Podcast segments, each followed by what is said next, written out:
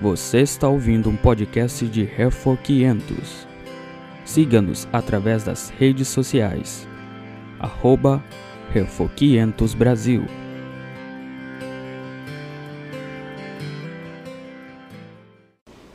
Melhor é o pouco havendo justiça do que grandes rendimentos com injustiça. Nos lábios do rei se acham decisões autorizadas. No julgar não transgrida, pois, a sua boca. Peso e balança justos pertencem ao Senhor. Obra sua são todos os pesos da bolsa. A prática da impiedade é abominável para os reis, porque com justiça se estabelece o trono.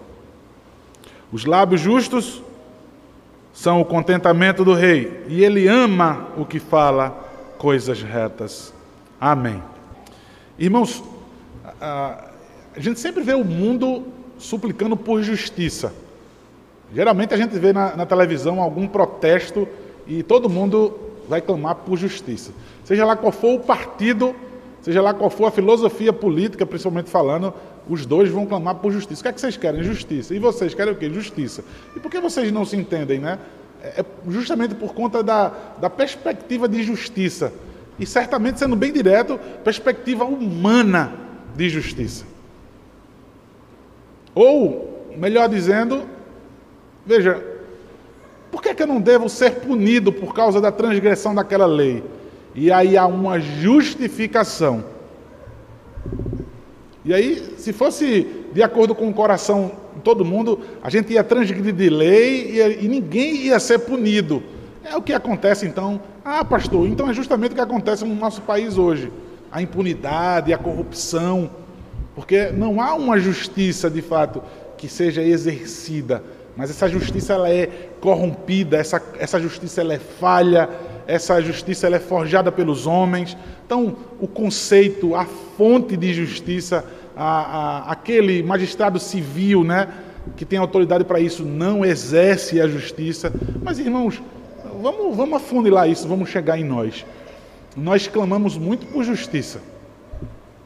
Há um desentendimento entre os irmãos, né? há um desentendimento entre duas pessoas e as pessoas vão dizer: Eu só queria que justiça fosse feita.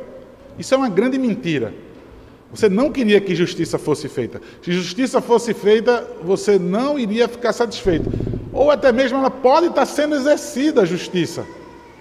Alguém apontou o teu erro, alguém apontou a tua infração, a tua transgressão.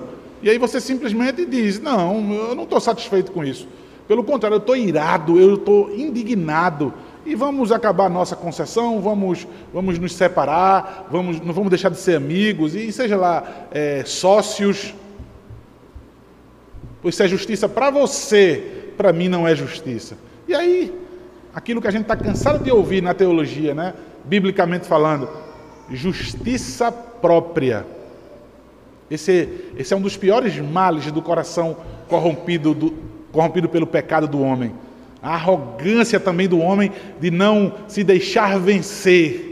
O homem, ele é estupidamente arrogante, orgulhoso, soberbo, tudo aquilo que eu puder trazer também de sinônimo está é, tá atrelado a isso, a justiça própria.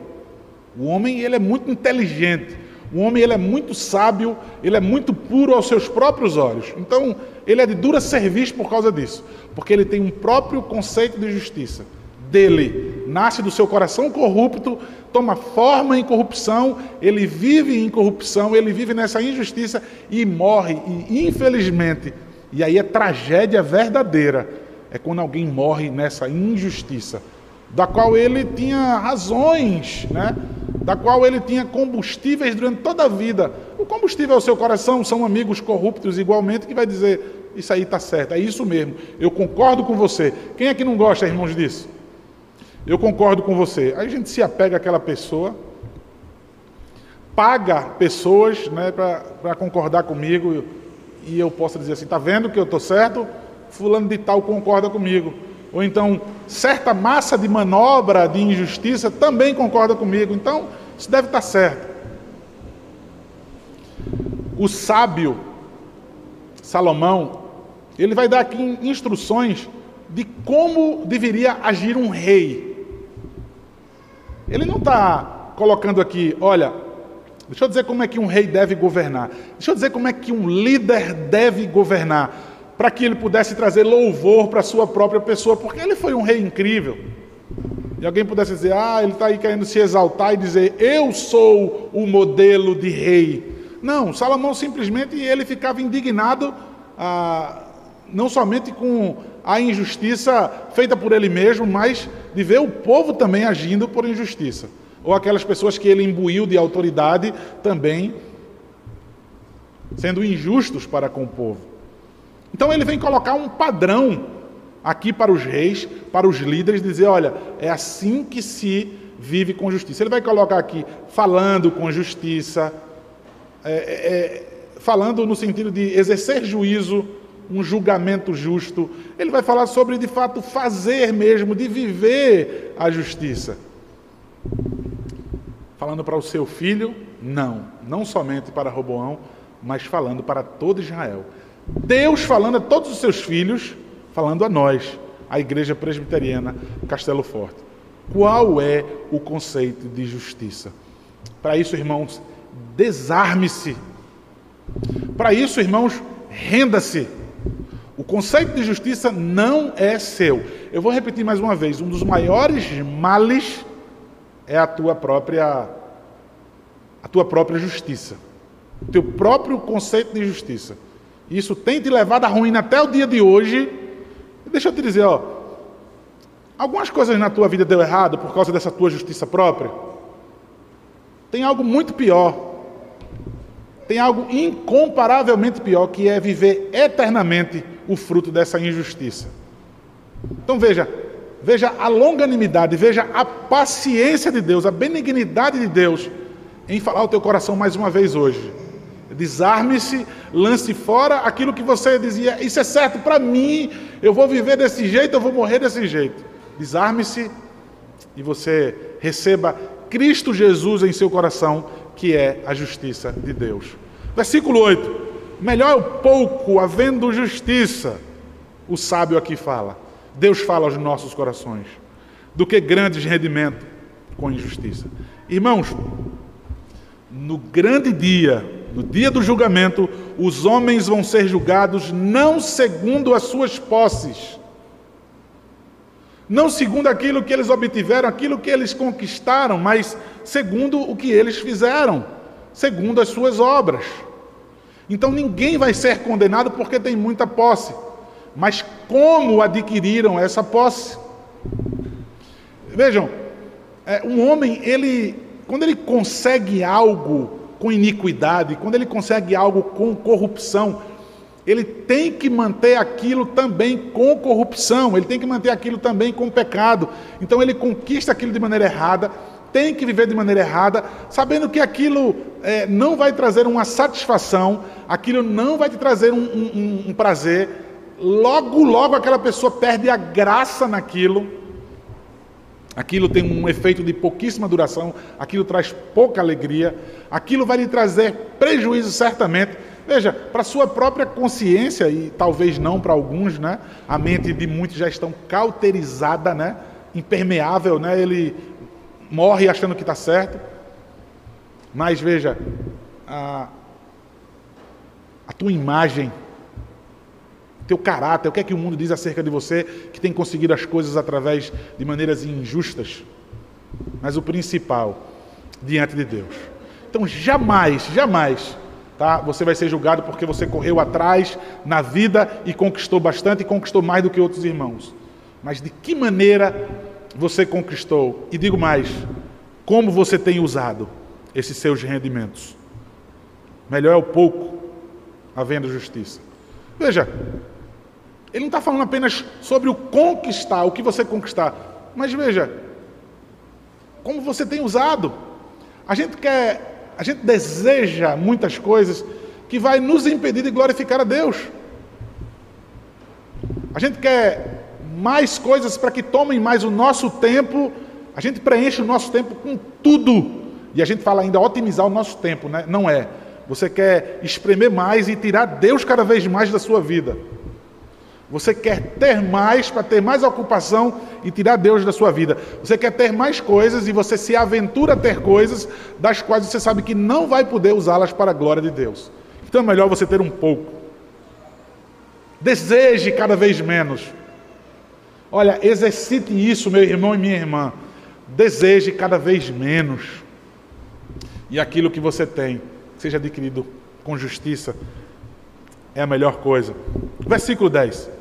Nos lábios do rei se acham decisões autorizadas. No julgar, não transgrida, pois, a sua boca. A gente, ao ler isso, né, deseja muito no nosso coração, até daquilo que eu falei agora, né? Entra governo, sai governo, a gente clama por justiça, justiça, justiça, e que ela seja feita. A gente queria muito que isso fosse verdade. Mas não obstante, irmãos, ser a verdade da qual nós vivemos. Nós somos intimados por Deus a orar por esses governantes. A gente lê isso lá em 1 Timóteo, capítulo 2, versículo 1. Orar não somente pelos crentes, orar inclusive pelos aqueles que estão imbuídos de autoridade.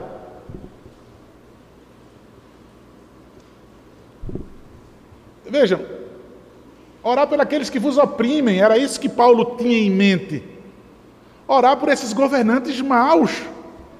Orem por eles.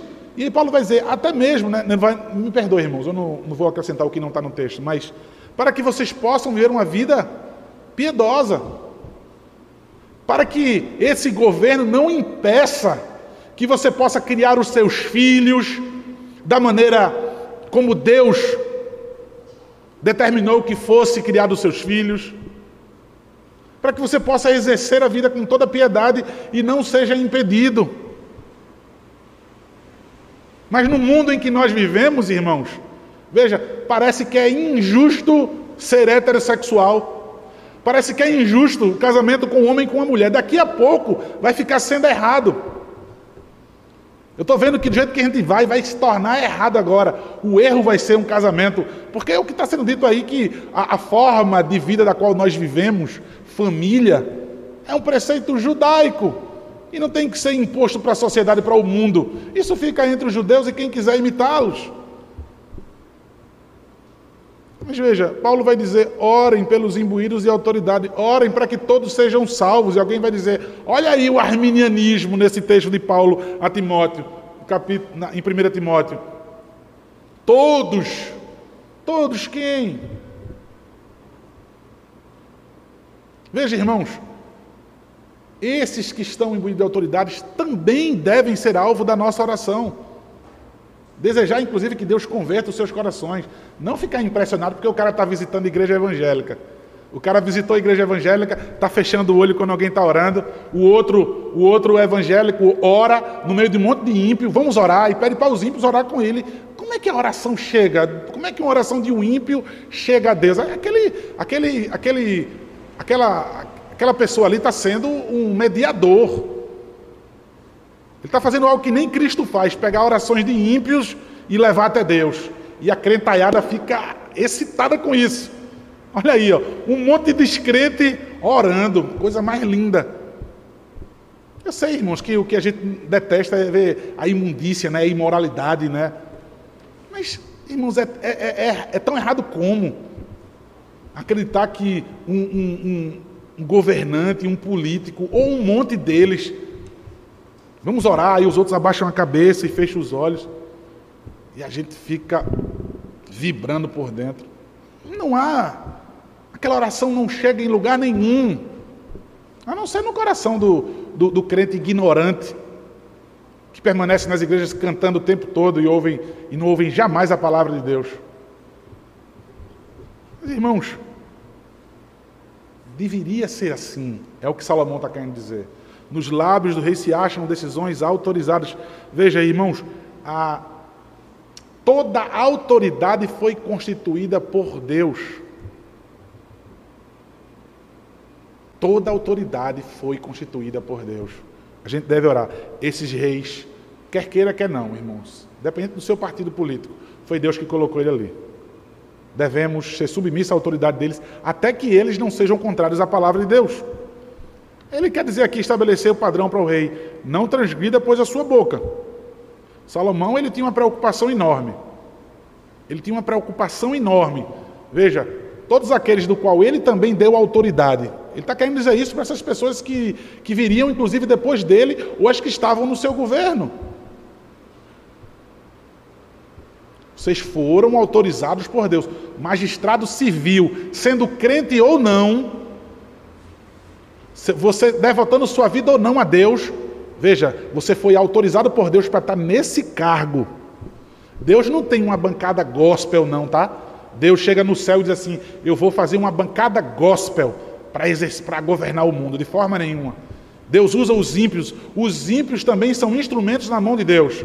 E Ele usa então os ímpios para que possam exercer governo sobre nós. E nós vemos muitas vezes que a pessoa não é crente, mas ela exerce bem o seu caso, o, o, seu cargo, do qual foi constituído por Deus. Pastor, e por que tanta corrupção no mundo, né? É Deus que tem colocado esses homens corruptos no mundo, no Brasil. Ah, irmão, João Calvino vai dizer algo que eu não lembro certamente como foi, mas é, é como se fosse assim um merecimento para uma nação corrupta. Um governante corrupto que oprime o povo é como se fosse uma vara na mão de Deus.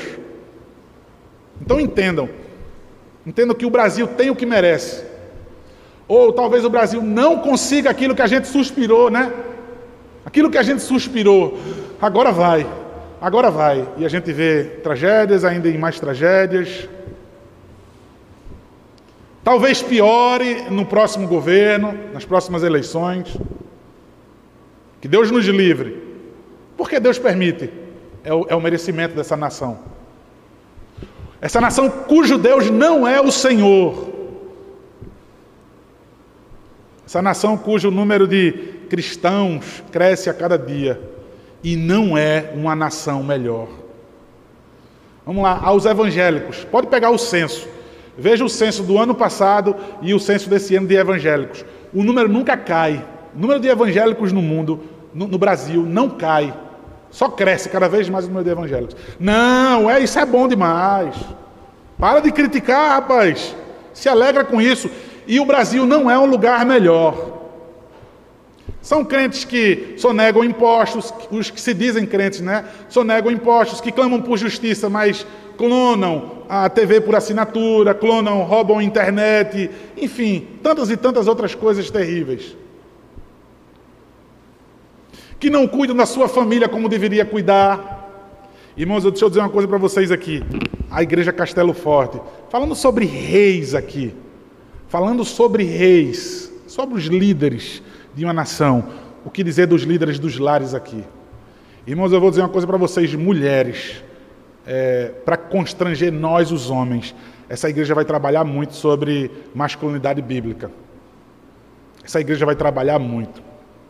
E aí eu vou dizer a você, mulher, quando seu marido ele for falto com você ou com seus filhos, você não precisa provocar seu marido, nem pecar dizendo alguma coisa com ele no coração dele ele vai ser constrangido.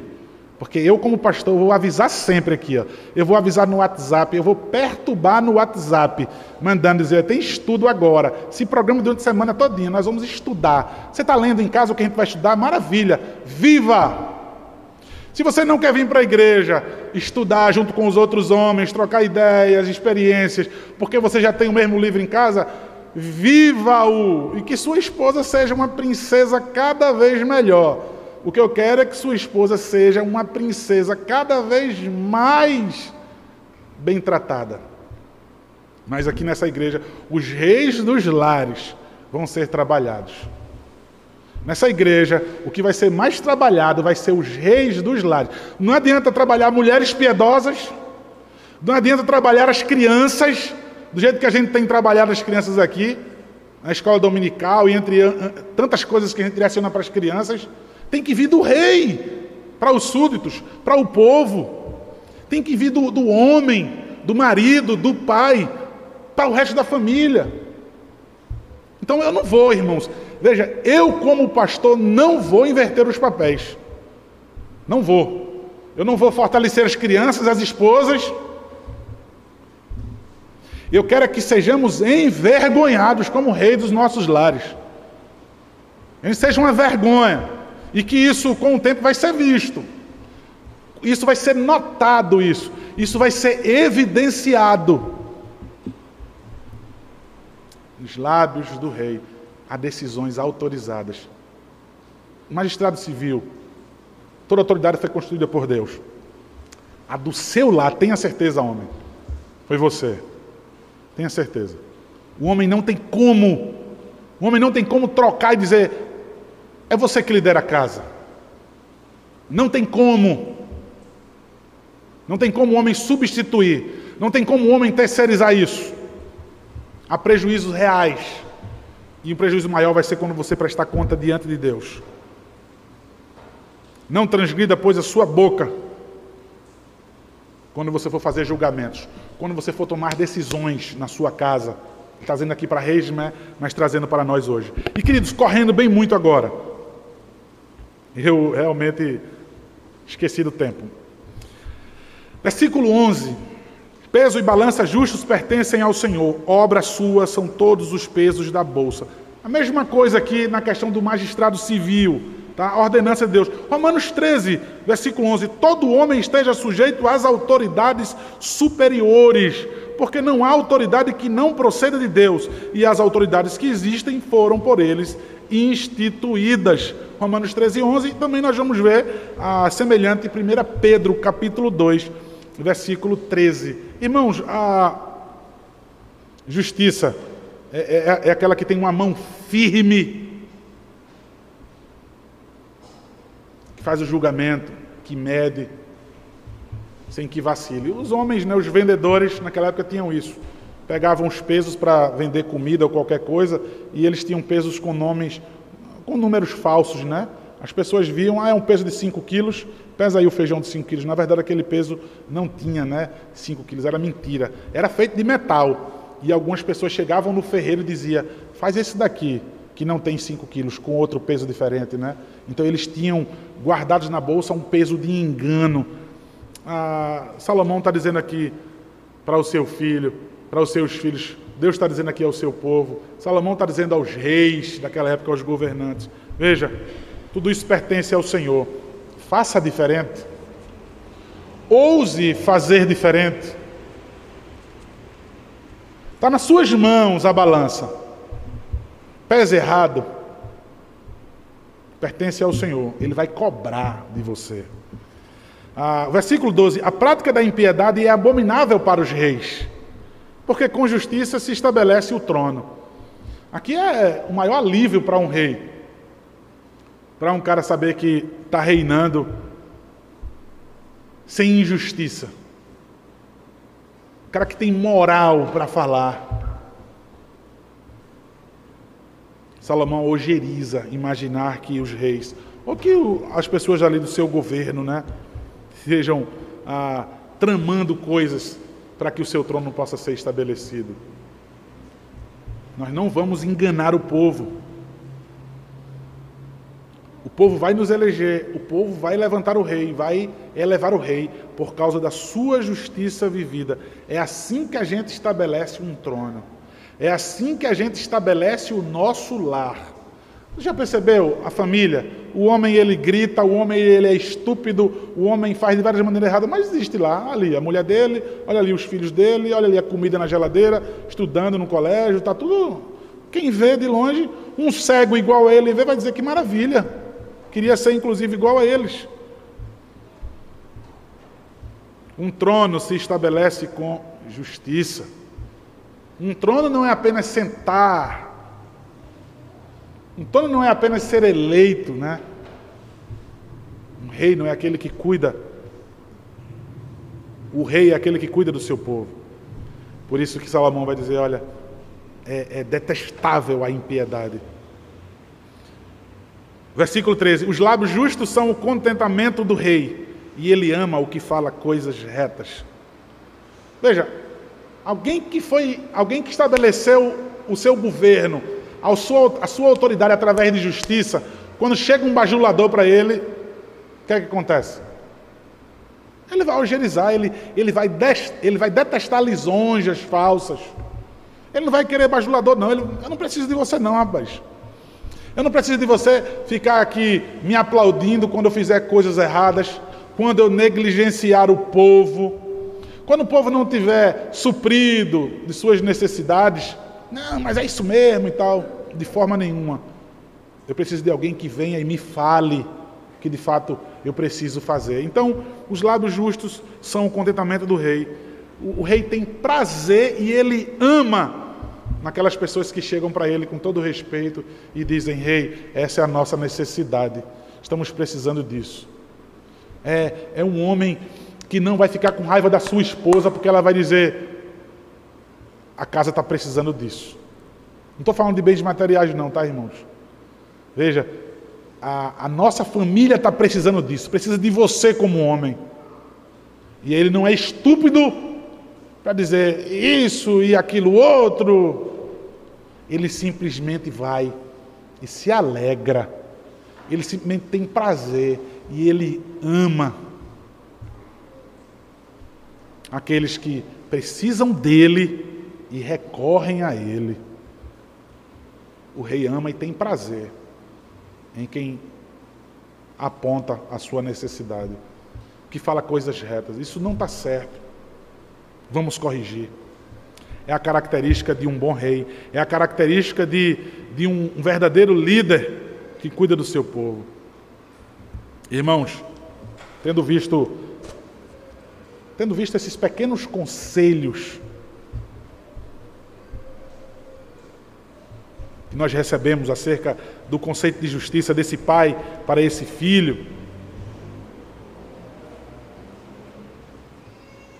quando nós vamos buscar fugir do nosso conceito de justiça. Precisamos ter um estabelecido, precisamos ter um seguro, verdadeiro. Certamente, queridos, assim como a sabedoria de Provérbios, a justiça também, aqui colocada de Provérbios, é o nosso Senhor Jesus Cristo. Irmãos, Romanos capítulo 3, do versículo 21 ao 26. Os teólogos eles, eles, eles vão concordar entre si que esse é, é, é o cerne, é, é, o centro do Evangelho. Lembra que alguns, alguns teólogos, alguns pastores vão dizer que Romanos, né, Paul Washer, né, e, enfim, uh, não me recordo agora, o pai da igreja, antes de Paul Washer, ele vai dizer, Romanos, é, se perdesse o livro de Romanos, ou se perdesse toda a Bíblia e ficasse com Romanos, o homem chegava ao pleno conhecimento da verdade da justiça só com a carta aos Romanos. E, e esse pequeno texto aqui, então, de 21 ao 26, aquilo que a gente chama de perícope, pequeno texto dentro de um texto grande, ah, vai ser o cerne, então, do Evangelho, o coração. Alguém vai dizer que é o parágrafo mais importante que jamais se escreveu em toda a Bíblia Sagrada. Alguém vai dizer, tá, irmãos? Isso não é a própria Bíblia que diz sobre ela. Porque a expressão chave aqui é a justiça de Deus. De tudo que nós vimos do, do conselho aqui, em Provérbios, justiça, é a justiça de Deus. E essa justiça de Deus, irmãos, ela está. Romanos capítulo 1, 17 vai falar, e agora a, capítulo 3, versículo 21 ao 26. Né? A justiça que provém de Deus. Irmãos, prestem bem atenção então, Romanos 3, versículo 21 ao 26. Mas agora, sem lei, se manifestou a justiça de Deus, testemunhada pela lei e pelos profetas. Justiça de Deus mediante a fé em Jesus Cristo, para todos e sobre todos os que creem, porque não há distinção, pois todos pecaram e carecem da glória de Deus, sendo justificados gratuitamente por Sua graça, mediante a redenção que há em Cristo Jesus a quem Deus propôs no seu sangue como propiciação, mediante a fé, para manifestar a sua justiça, por ter Deus, na sua tolerância, deixado impunes os pecados anteriormente cometidos. Tendo em vista a manifestação da sua justiça no tempo presente, para ele mesmo ser justo e o justificador daquele que tem fé em Jesus. Irmãos, nós vimos aqui pelo menos duas vezes a palavra manifestação. Manife mediante a fé para manifestar a sua justiça, e no versículo 26, tendo em vista a manifestação de sua justiça. Veja, irmãos, Cristo Jesus, a manifestação da justiça de Deus. Ah, essa palavra aí, irmãos, que nós vamos ver, a manifestação, ela no original, ela foi manifestar, né? Para manifestar a sua justiça. Irmãos, eu sei que isso aí foi duas vezes, mas a primeira está lá no versículo 21. Observe, mas agora sem lei se manifestou a justiça de Deus. A palavra aí está no pretérito perfeito, irmãos, se referindo à morte de Cristo se referindo à morte de Cristo no passado, no pretérito, mas que tem todo o poder de ação eternamente. Foi manifestada em Cristo Jesus. Vejam só, queridos, no, no, capítulo 1, do versículo 17 de Romanos, a justiça de Deus ela é revelada, e aí a gente está num presente, no Evangelho, no capítulo 1, no versículo 17. Ela foi revelada no Evangelho. Somos todos imerecedores, nós somos todos incapazes de manifestar a glória, de, de ser manifestada em nós a glória de Deus sem que seja por Jesus Cristo. Ah, o teólogo Spru ele vai deixar muito claro três coisas bem básicas na que o crente deveria saber sobre a justiça de Deus: a sua fonte, ou seja, de onde ela se origina, a base em que ela se, em que ela se sustenta e também o meio pelo qual essa justiça é recebida. Então, queridos, mais uma vez, sobre esse desejo que nós temos de justiça que está em Cristo Jesus, a fonte da nossa justificação, Deus e a sua graça. Nós vimos no versículo 24, gratuitamente nós recebemos na graça do Senhor essa justificação. Veja, irmãos, é uma iniciativa de início ao fim de Deus o Pai. Veja, a fonte da nossa justificação, daquilo que nós nos alegramos, justiça de Deus, a fonte, veja, não partiu do nosso próprio coração pecador e injusto, mas de Deus, em sua benevolência, em sua compaixão. Como nós vimos, todos pecaram e, e carentes estamos da glória de Deus, então parte dele. E a base da nossa justificação? Cristo e a sua cruz. Irmãos, a, a resposta de Deus do nosso questionamento: como é que pode justiça ser feita se um justo morre por um injusto? Alguns teólogos vão ter dificuldades, tá? De. Rapaz, a inocência, a pureza de alguém que não cometeu pecado, veja, ele paga e agora aquela pessoa se torna justa. Então, alguns teólogos vão ter dificuldade de, de chamar aquela pessoa de justa. Aquela pessoa que cometeu o pecado, chamar ela de justa. Eles vão dizer: não, é suficiente dizer que a penalidade foi paga. Não é chamado de justo. Veja, é completa a nossa justificação. Irmãos, é, é um refazer, é um tornar novo. Não, não é, uma, não é uma, uma explicação jurídica humana mas é algo sobrenatural. Veja, eu ainda pecando, Deus me declara, Deus me tem como justo pela justiça que há em Cristo Jesus. A base é Cristo Jesus, a sua cruz, a sua morte. Fora disso, irmãos, fora disso, a igreja evangélica está perdida com todas as suas muitas músicas e programações, sorrisos e aplausos, e satisfações e emoções. Fonte da justificação, Deus e sua graça. Base da nossa justificação, Cristo e a sua cruz. E a última coisa, queridos, qual o meio dessa justificação? A fé. O, o apóstolo Paulo ele vai, ele vai ressaltar a necessidade dessa fé, irmãos. Mediante a fé que há em Cristo Jesus, o versículo 22, aos que creem, mediante a fé pelo seu sangue, no versículo 25. É Deus o justificador daquele que tem fé em Jesus, versículo 26. É o sola fide da reforma, um, do, um dos slogans principais da reforma.